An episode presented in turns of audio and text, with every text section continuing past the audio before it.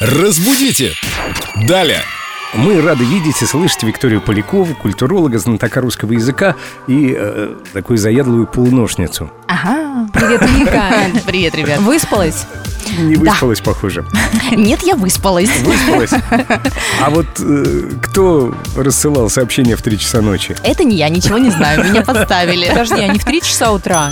Вот, кстати, отличный вопрос. Три часа утра или три часа ночи? Если светло, то, мне кажется, 3 часа утра. А в Петербурге так и вообще не понять. Сливается эта линия. Я слышал, что у англичан вечер наступает в 6 часов, в 18 часов. Д- Дальше говорят вечер после Ну, 18. И у Это- нас тоже, по-моему. Да, так, да, общепринятая форма. Но вот что касается именно Ночью, да. ночи, в словарях и вообще где-либо в литературе нигде не указано, как правильно говорить, три часа ночи или три часа утра. Но все же в разговорной речи принято говорить три часа ночи и четыре часа утра.